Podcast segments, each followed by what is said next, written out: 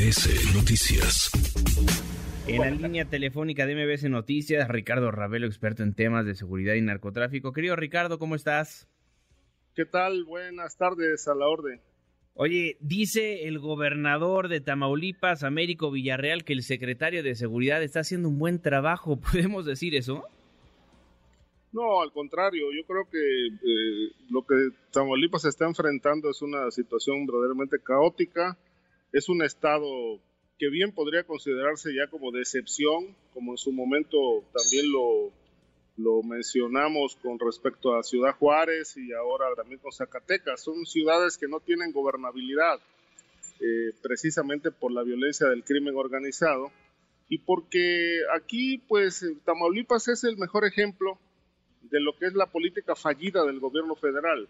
Eh, como no se aplica la ley, como no hay, no hay una estrategia particularmente enfocada a las zonas fronterizas donde está la guerra eh, cruenta entre grupos criminales, pues bueno, se presentan estos este, brotes de violencia que lamentablemente pues este, ponen en, en riesgo a la población y generan terror y mucha zozobra.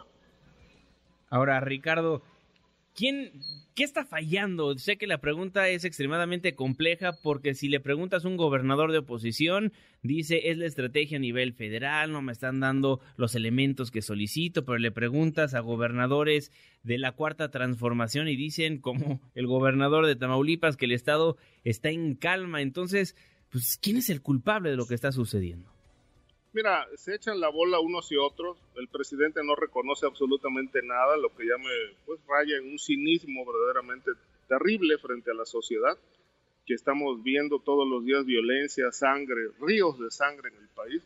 ¿Qué está fallando? Es una pregunta que pues es muy amplia, pero te podría responder, está fallando eh, la estrategia de seguridad, este, porque sí hay una estrategia de seguridad mal aplicada, pero existe este, bastante, eh, digamos, eh, trastocada porque le faltan muchísimos elementos. Es decir, el, hecho de tener a todo el ejército o a buena parte del ejército en las calles en tareas de seguridad, pues es insuficiente porque no tienen permiso para actuar, este, para llevar a cabo sus operaciones de detención y de persecución de grupos criminales de tal manera que, bueno, esa parte está fallando. Por otro lado, hay demasiada corrupción institucional. Es decir, eh, no, no, hoy la delincuencia organizada no solamente es el cártel del noreste, el cártel del Golfo, Sinaloa o cualquier otro, no.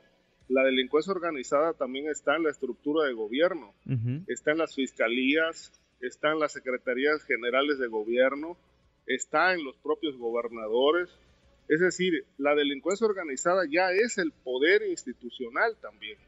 Y si no lo vemos de manera integral, pues nada más eh, estamos observando violencia, violencia y una autoridad que no actúa o no tiene capacidad de reacción es por, porque la, se lo impiden dos razones. O está implicada con la delincuencia organizada o, es totalmente, o está totalmente maniatada por el crimen yo creo que en muchos estados ambos aspectos se están presentando. Ahora, hay una estrategia claramente de seguridad por parte del gobierno federal. En papel tan siquiera está bien la estrategia y luego al momento de ejecutar no se hace como lo planeado. Mira, lo que pasa es que la, la estrategia de origen eh, es, es, una estrategia mal planeada. Bien. Es decir, no podemos partir de un eje, no hacer nada. O sea, no hacer nada es peor que hacer algo. eh, no actuar, pues eh, me parece que es terrible porque dejamos a la sociedad en total indefensión, vulnerabilidad. Eso de abrazos y no balazos me parece una tomadura de pelo para el pueblo, porque pues no, no está dando resultados a cinco años de distancia. ¿Qué ha pasado? Mira, podemos entrar en, en, en muchos recovecos de esto, pero te podría decir algo que pues lo comentan incluso los propios morenistas. Para que López Obrador llegara al poder, tuvo que pactar con todos, uh -huh. políticos priistas, panistas, con toda la cúpula de los partidos, con grupos empresariales.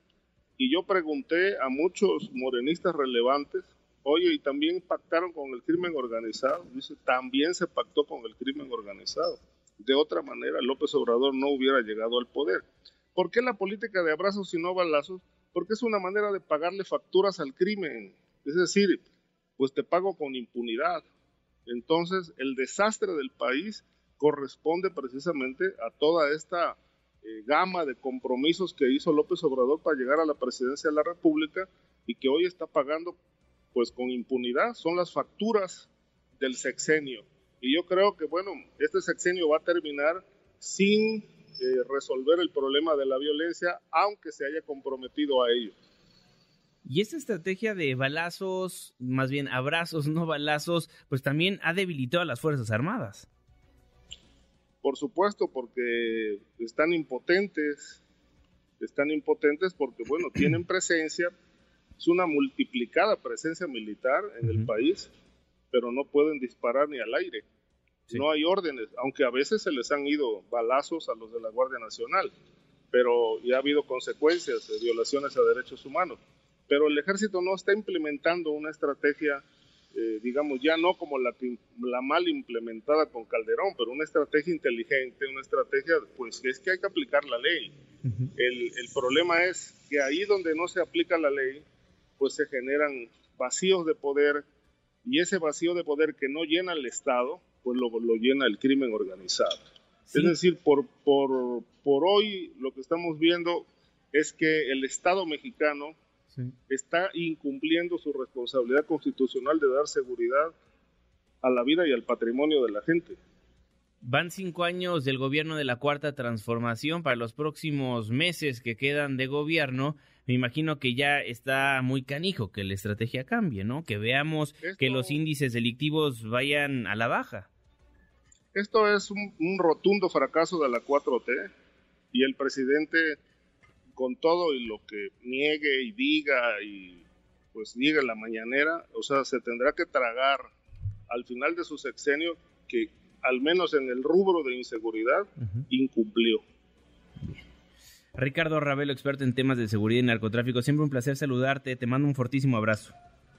Muchas gracias, buenas tardes. Muy buenas tardes